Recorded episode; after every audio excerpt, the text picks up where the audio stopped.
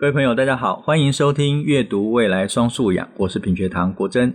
今天跟我在一起的伙伴呢，就是品学堂的文化长邱美珍。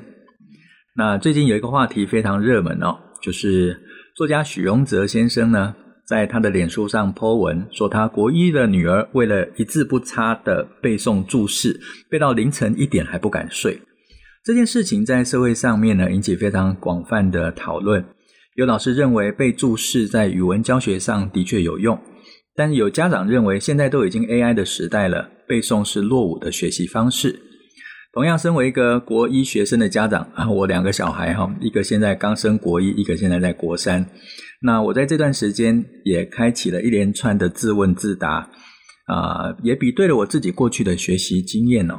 所以呢，在这边得到一个暂时的答案。那我今天呢，也就特别邀约美珍跟我一起呢。分享我这个思辨过程，当然也要听另外一位已经进化的家长哦，如何看待被注视这件事情哦。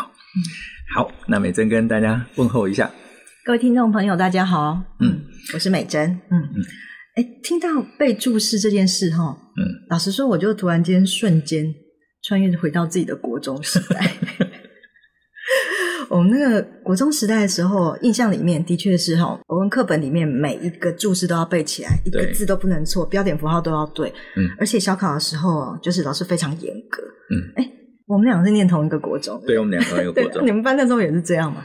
对呀、啊，我们班当时也是每一课后面的注释统统要背下来。嗯，而且老师考试有专门一个就是考注释。那老师就会在这些注释里面挑七八个或者是十个老师觉得重要的，然后就随堂这样子考。然后是要把它写出来的，而且是叫到黑板上面去写。我们是叫到黑板上面，而不是写在纸上哦。就是说啊、呃，黄国珍上面，然后老师就讲一个，就是说妄自菲薄，那你就要把那个注释一个字不漏写下来。这好可怕、嗯！然后没有写下来，就站在黑板前面，然后就站在那边，然后下下一个就说邱美珍，好，然后就老师会给一个新的，然后你就会呃需要把答案写下来。哎，这蛮惊悚的，超惊悚的。然后呃答对的就回去坐好，没有答对就在讲台上面就站着。他站一堂课吗？啊，没有站一堂课，但的确不好受。啊，回去还要再罚写。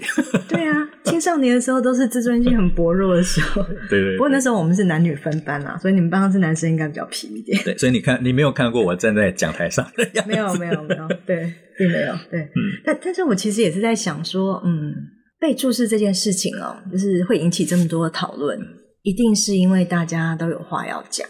所以我们这些天刚好也看到脸书上面哈有老师的说法，嗯，然后也有家长的说法，哈，所以所以我比较好奇你是怎么样思考跟思辨这个议题的？嗯，我那天看到荣泽的贴文哦，我其实在下面也有留言，我说我国一的女儿也在经历同样的过程，嗯，但我后面也就没有写，没有写，并不是说我对这件事情没有看法。而是，这或许是我们在学习上面，我自己认为它是一个需要经过的过程。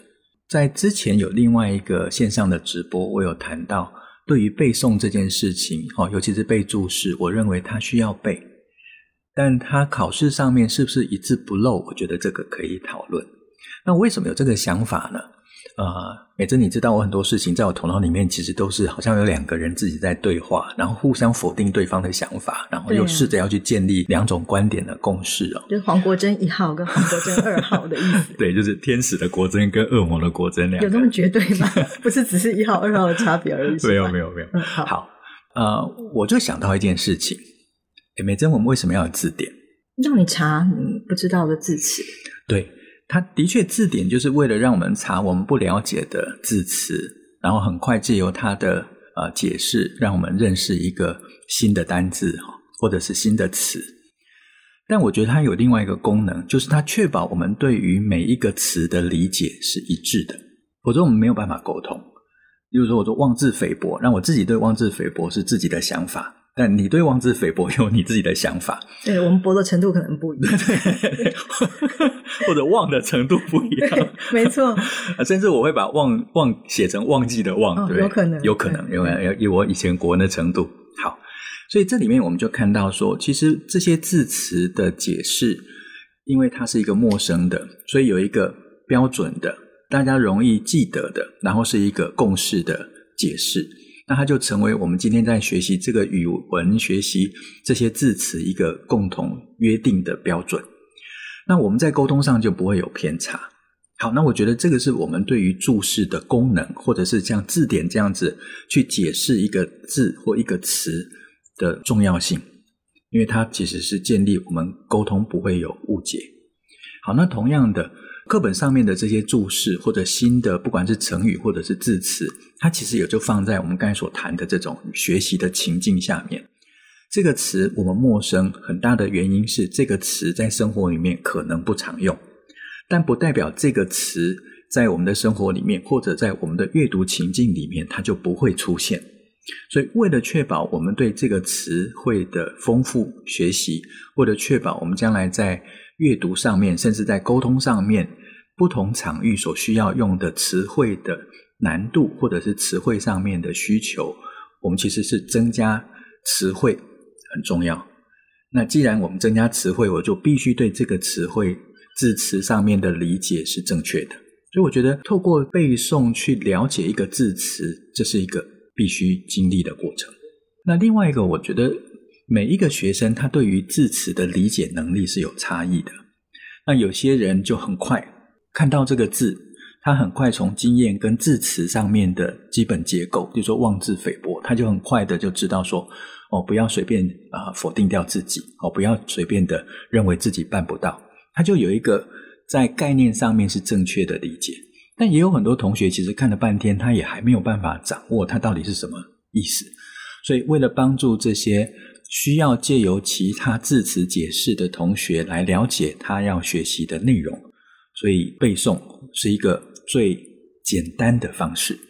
嗯，这是我其实在那天看了之后，我去回想我自己的学习经验。虽然很多学习的经验在那个年代的教学系统里面，它不是一个好的体验，但我们不能够因为那个学习体验不好，就去否定掉学习这件事情。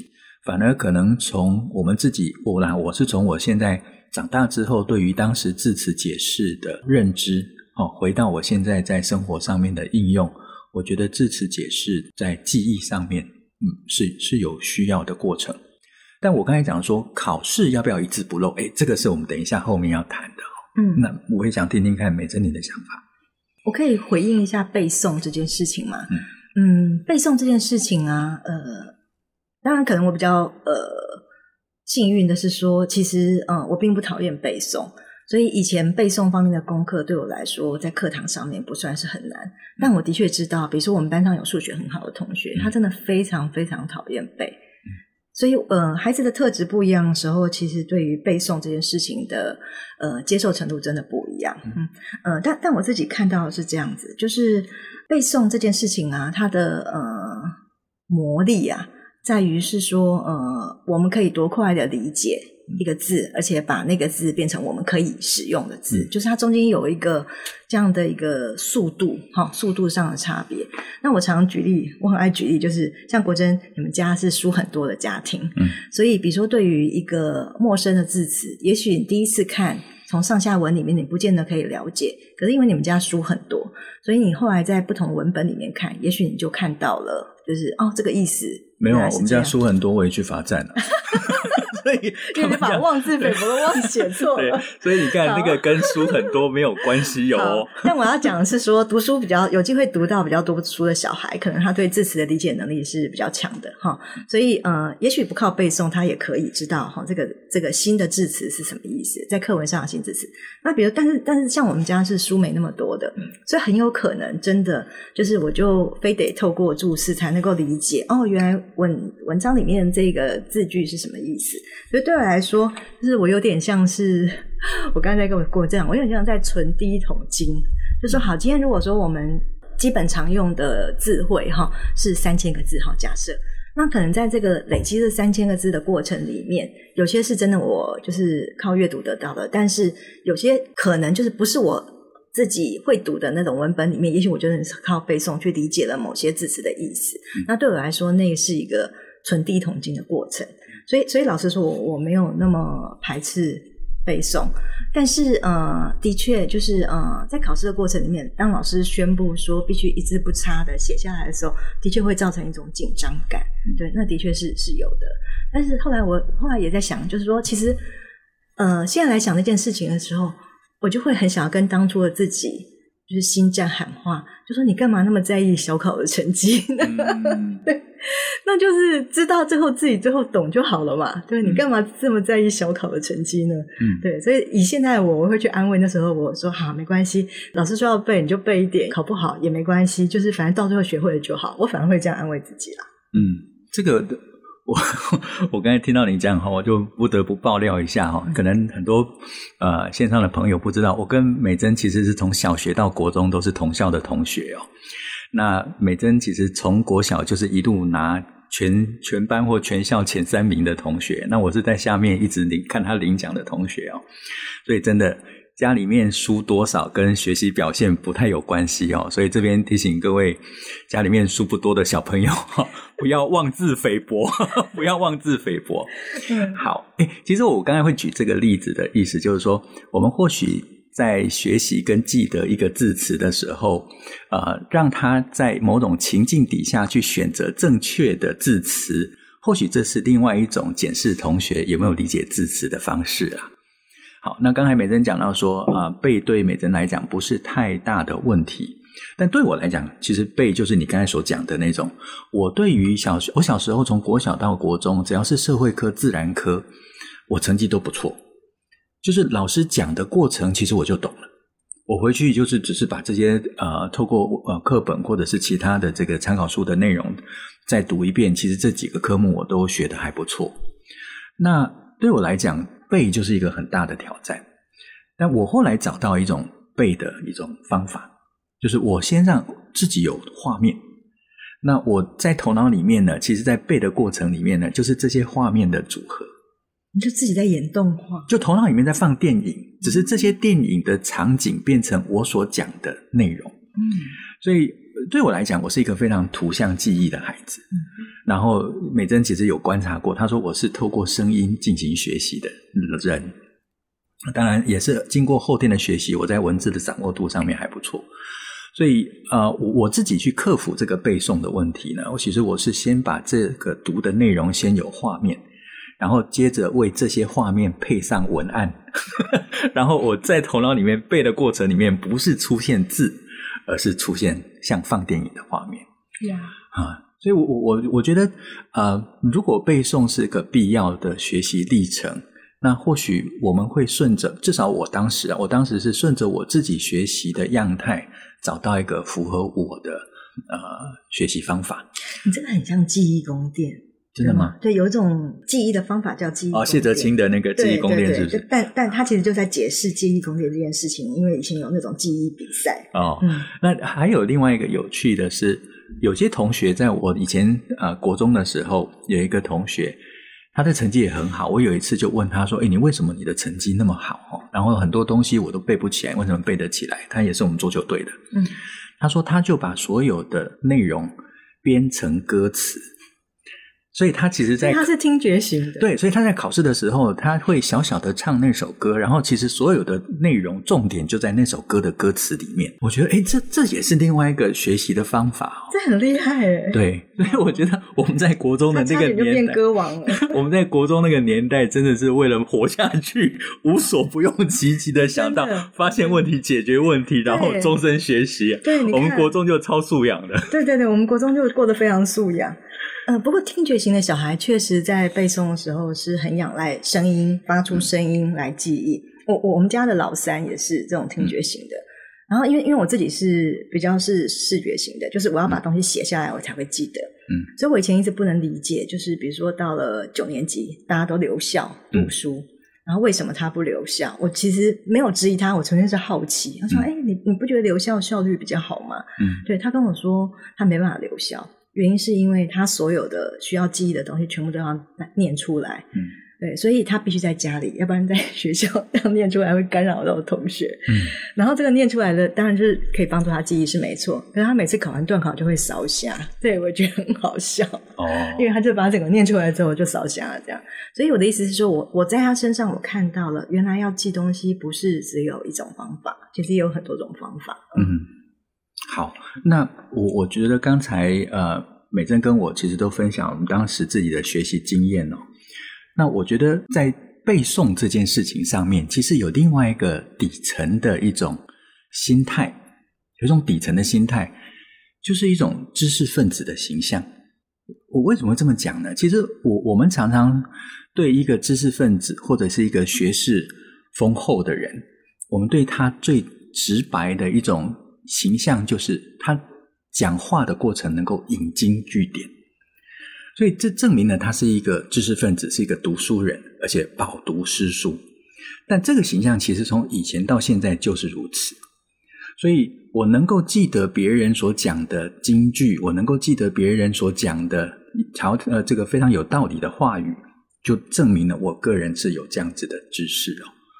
可是是不是真的有这样的知识？其实，在现在的教学现场上面，不是看你记得多少，而是看你做了什么事。所以我可能对那个字词的解释，我不是那么一字不漏的记得住，但是我的行为其实就是那个字词所代表的意义，或者我刚才所讲的那个，我们用一个字词造句所说的那件事情，就符合那个字词的呃内涵。那这其实也是另外一种。可以检视同学是不是理解这个字词的一个方式。嗯，那我刚才提这个，就是说，我们或许对于一个学生能不能引经据典，或者能不能把它啊、呃、一字不漏的记忆，在我们的深层的意识里面是连接到这个学生是不是一个用功的人，是不是一个呃有学识的人，我们在这个形象上面还是把它放在一起。但无可厚非的，的确，一个人如果能够在注释上面一字不漏的记下来。表示他是真的下过功夫的，就是有准备。对，有准备、嗯、啊，至少他在学习这个字词的过程里面，他是有准备、有下过功夫的。嗯、那这其实是一个比较表层的证据，来证明这个学生有学习。但 现在我们会进一步来看说，说我们是从学生的表现来看，他是不是真的拥有。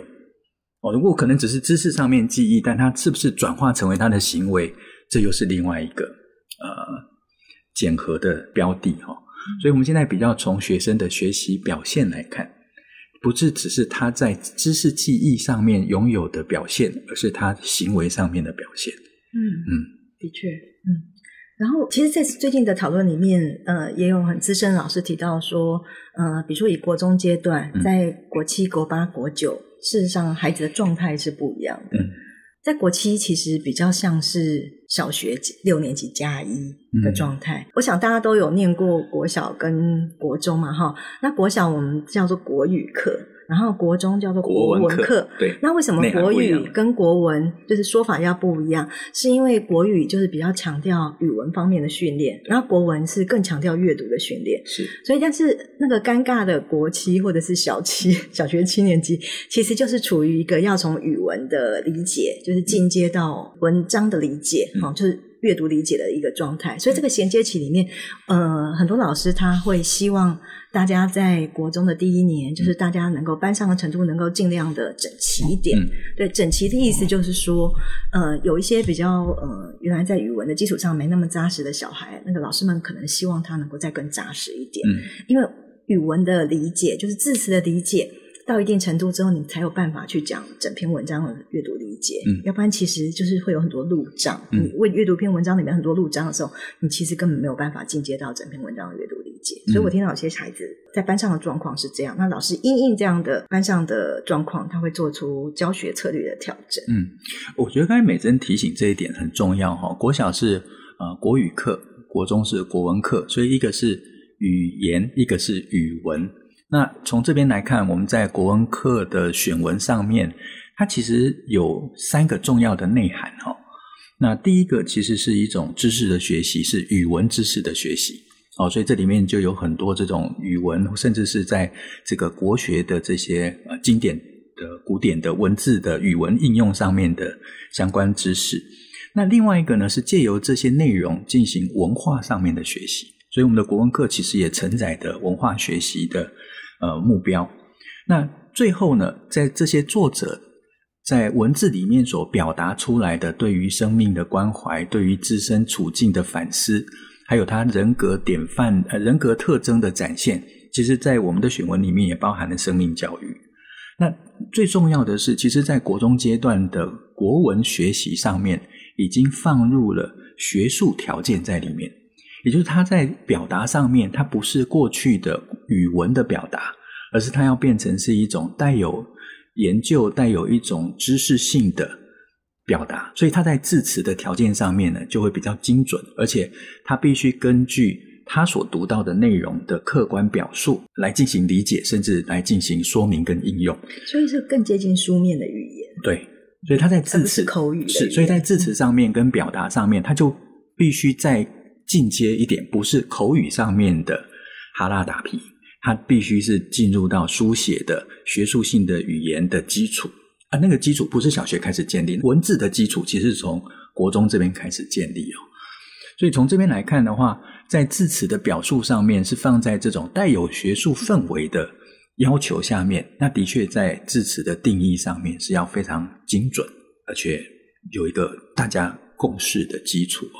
嗯，或许这就是另外一个我们在啊、呃、国中上面。呃，语文学习关于注释需要背的另外一个底层的原因呢？对，嗯，而且嗯、呃，背诵这件事情啊，其实后来即使在我长大 一直到现在啊，我就是三不五时有需要的时候，我都还会还是会自己去背诵一些呃我认为重要的内容。嗯，比如说嗯、呃，我跟你一样参加过那个 TED 十八分钟那种演讲，啊啊啊，对，你比较天资聪颖，就是你没有每个字都背，但是我、嗯、我我是属于那种就是比较。没有那么擅长在短时间之内就是聚拢大量资讯的人，所以我那时候就给自己一个要求，就是我一定是背稿，就是所以那十八分钟我是从头背到尾，一个字都不差。所以相对于就是我自己就是对自己的一个要求啦，就是我觉得说其实，呃，这与其别人要求你背，你也知道说，事实上有些自己的在某些状况之下，自己就是非背不可，这、就是一个。嗯、然后第二个就是我要讲，就是更长远的未来。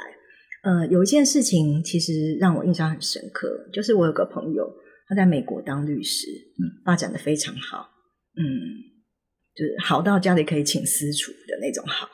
所以呢，他说在他自己那时候要从一般律师升任到律师事务所的合伙人的时候，嗯，他的老板只跟他讲了一句话，他要他去史丹佛大学去修文学课，而且他老板要求他一定要尽量去记得，就是英诗。或是优美的哲人的字句，就是能够把它背起来。好、嗯，然后他就问为什么？他说：“因为当你跟那些你的大客户聊天的时候，嗯、能够背英诗的人是很酷的。所以能够引经据典还是有意义的。有意义，就是在人生的某个阶段，其实我们还是会需要用到背诵，就是必要的时候还是要亮剑。对，没错。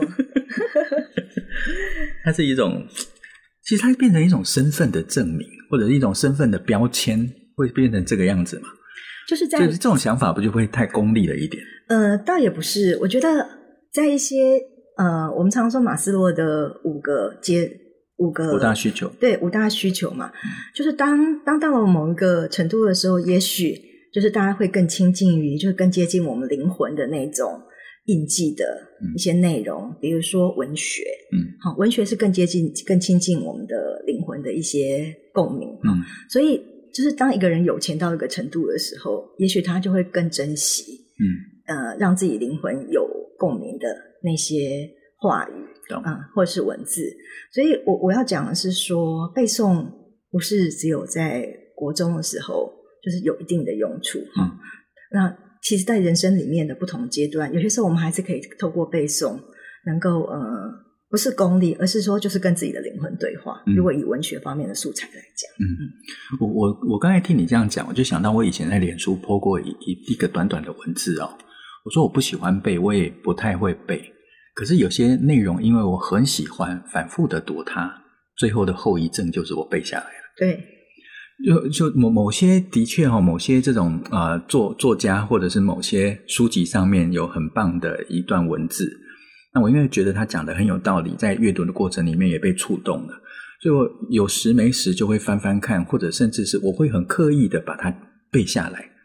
那那个背下来不是我为了我我把那个字背下来，是说我把我我是借由记得那段文字给我的触动，而衍生出来，我觉得我没有办法把这种触动讲得比他更好。嗯，而我在反复的阅读的过程里面，我后来就发现，我不自觉的就把它给背下来了。或许这是另外一个我们在这次的背诵跟这个考试的这件国文的背诵上面，我们可以思考一件事情哦，哦我们一开始讲到我们两个人小时候的这种啊、嗯、学习经验，那个学习经验其实都夹杂着某种难堪跟不舒服在里面。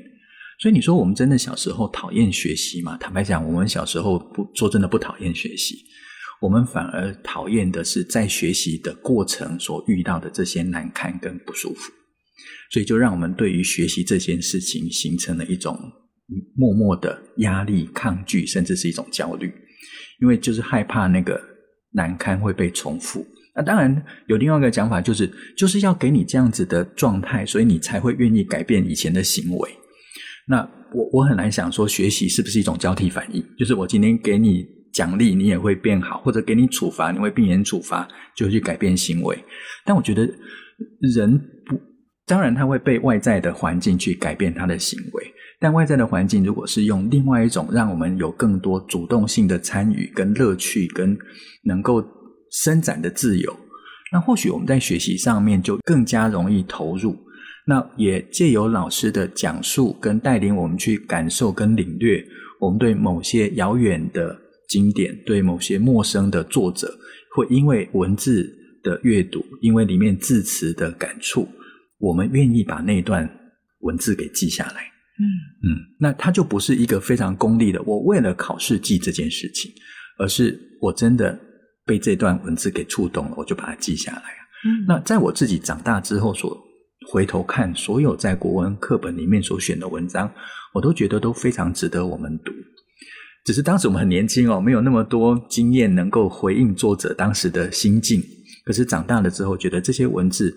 如果当时的老师能够有更多的引导，好像我今呃最近一直看到很多老师针对这个呃背诵的这个事情在脸书上发文，我发现很多老师现在都用讨论的方式，先让同学对内容有了理解，对作者的感受有了一种呃同理的过程，那他就能够更快速的而且精准的领略到文字里面所要传递的内涵。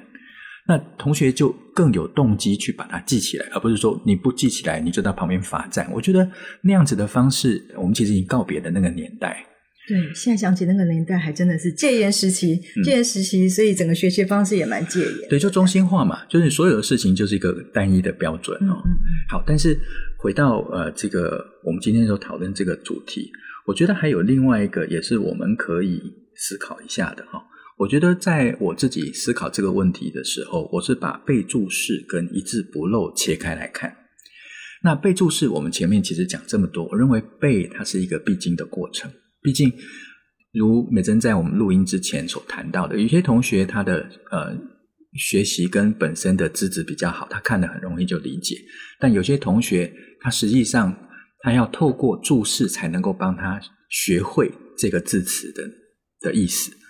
所以，不管是资质平常，或者是资质好的同学，或许在这个过程是不能够省略的。只是有些人花的时间多，有些人花的时间比较长。可是刚才又讲到说，老师的介入，老师不管是引导，老师建立的这种对话的过程，它其实能够帮助两边的同学，资质好的同学了解更深。那啊、呃，能力稍微弱的同学，他也被触动，而他更愿意投入。所以老师在这个过程里面扮演的角色是无比的重要。好，那这里面我就想到，我们在刚才讲说一字不漏，那一字不漏它是放在考试上面，那我就去思考说，会不会是因为我们考试评量形式的单一化，造成学生学习方式的单一化？因为我今天如果是考一字不漏，那我就势必要一字不漏的背下来。可是刚才有谈到说还有其他的方式，那这就想到说多元评量，在这样子一个国文，然后古典经典看起来都是很遥远跟很硬邦邦的东西，那有了多元评量，可能让这些硬邦邦的东西有了伸展的自由，有的让更多人可以参与的这种乐趣。美珍对这个看法，你有什么回应？我以前其实没有意识到多元评量到底是什么，嗯，因为我自己比较会用的方式就是被评量的方式，要不然就是考试，嗯，对，要不然可能就是写报告，嗯嗯。可能可能因为我就是比较就是文字型的人，嗯，所以我我其实就是也蛮怕那种不是这种两个形式以外的其他的评量方式，比如说老师就是希望大家能够口头报告什么事情，对，因为我就是一个以前学生时代就是一个上台会怯场的人，嗯，但是我后来意识到说，哎，其实平量是可以有好多种方式的，嗯，对不对？那除了写书面的文字之外，其实口语表达也会是一种，嗯，对，那。你这个听觉型的人，要不要分享一下？对，口语表达哦。对哦，我拿我跟女儿现在的例子，我女儿当然也在背主试。那她有没有考得很好呢？她十题总是会错个四题左右吧，错三题他就很开心。哎，爸爸，你看我这次只有错三题哦。嗯。那呃，我知道他很很努力。那对于错的答案呢，我就问他说：“好，那你现在不要看这个，你那你你订正后的内容，你能不能？”把这个字词的意思讲清楚，那他就错的，他都重新再讲一遍给我听。那我确定他所理解这个字词的意思跟标准注释上面的意思是一样的，那我就说好，那这个你有学会，那你就用这个基础上面你回去。如果你真的能够一字不漏的背下来，那爸爸真的觉得你很棒。那你如果你没有办法一字不漏的背下来的话，那我觉得至少你对这个字词的理解是。已经学会了，那我就可以接受这个结果。我我对我的小孩以前还幼稚园的时候，我说学习就只有两件事情了，就是把不会的学会，把不懂的弄懂，就这样子而已。所以对他们来讲，就是不断的去强化他原先所不知道的，然后带着好奇心去学习。我为什么刚才你讲说听觉这件事情？我女儿其实就是一个蛮听觉型的孩子，所以你跟他讲，或者他自己能够听到自己讲。那再去连接文字上面的意思，那对他来讲，他的记忆就等于是加成哦，他不会只是单纯从文字上面做记忆，而是他透过听觉更能够促使他，让他所理解的这个内容跟文字进行连接。那我想这是我比较稍微细心的地方，就是我了解到啊、我女儿比较属于她个人的特质。那其实这个就出现了，其实今天我们想要再谈的另外一个。在思考的过程里面，我也思考到这件事情，就是差异化教学。就是我们在评量可能是标准化的，但是我们在教学的过程能不能落实差异化？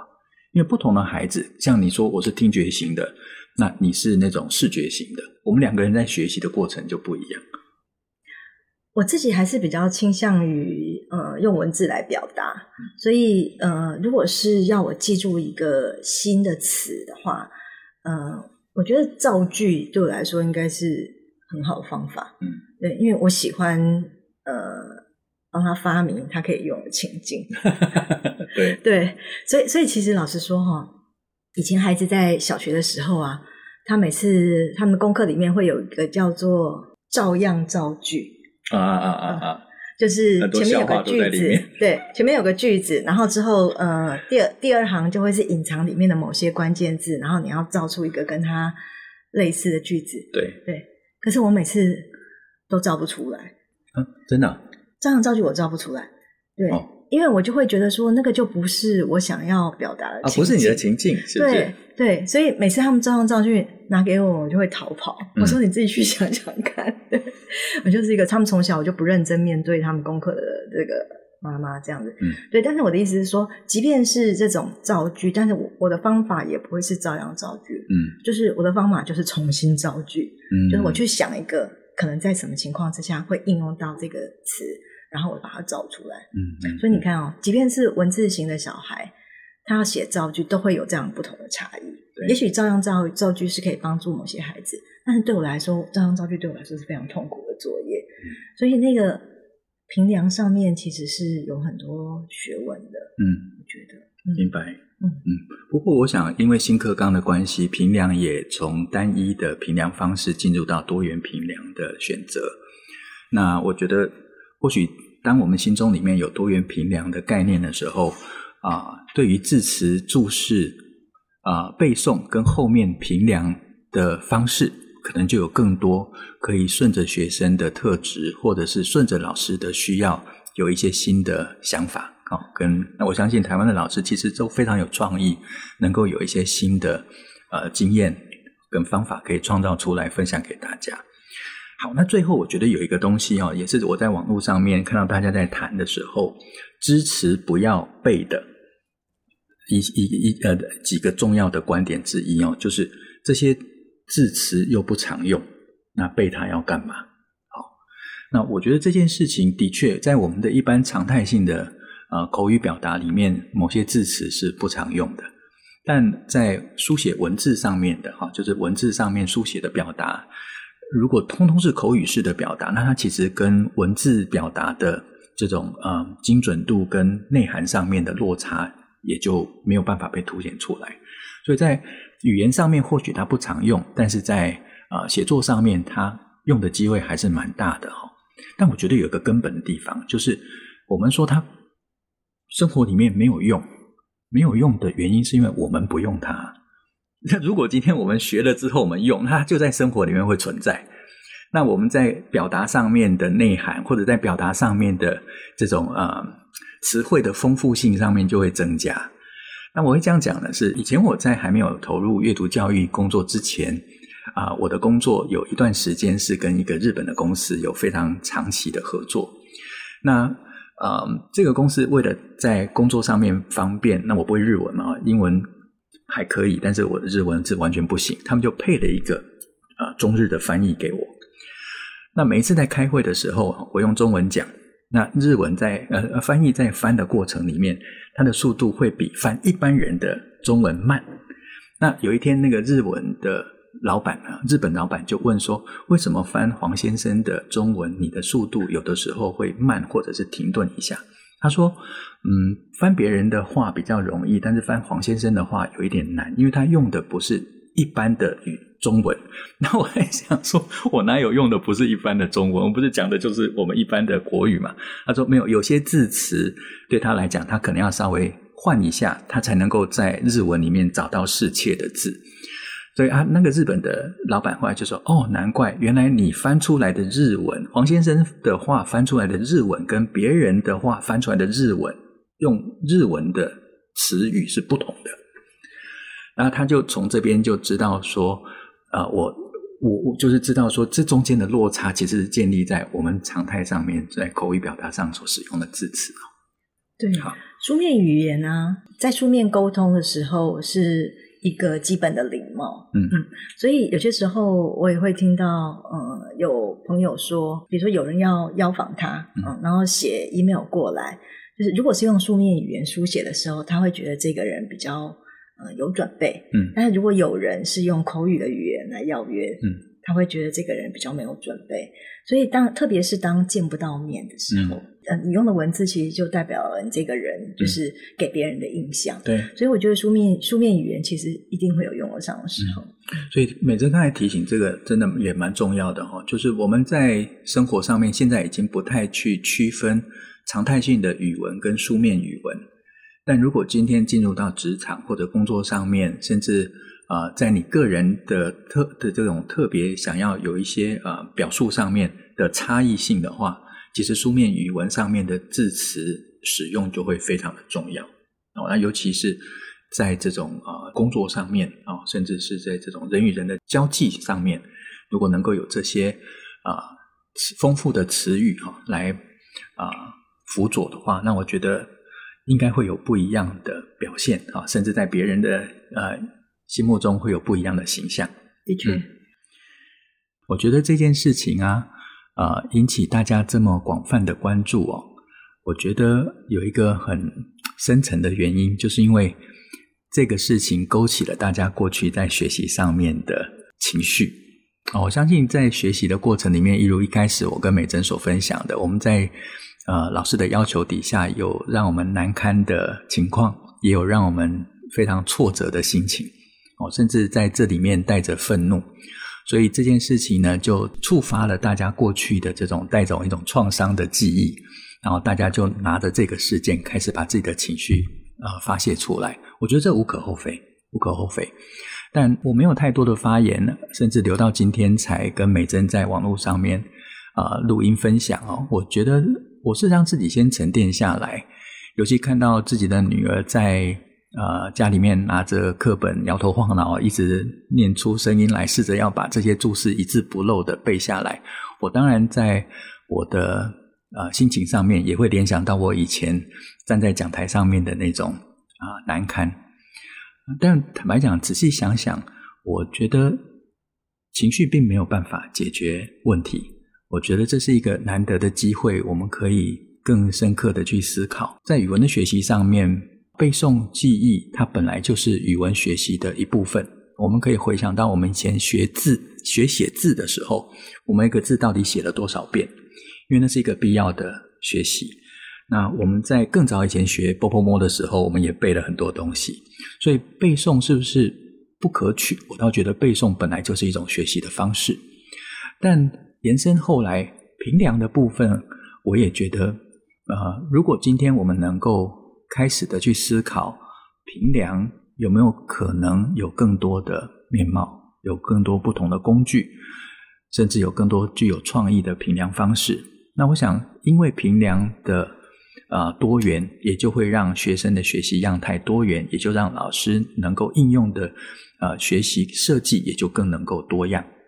所以我今天并没有给出什么明确的答案。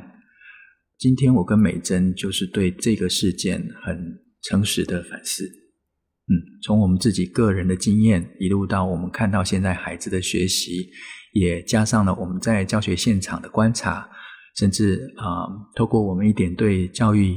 的认知所做的反思，那希望各位今天呢，能够借由我跟美珍的分享内容，让我们有不同的眼光来看待这一次的事件。但至少，我们都先跳脱情绪上面的影响，让我们更客观的来看待啊、我们共同给孩子的教育。好，好，那今天的时间呢，呃，就差不多了，所以我们今天谈的这个议题呢，就分享到这边。如果各位听众朋友喜欢我们的内容，那就欢迎订阅、留言、分享。那我们下次再见喽。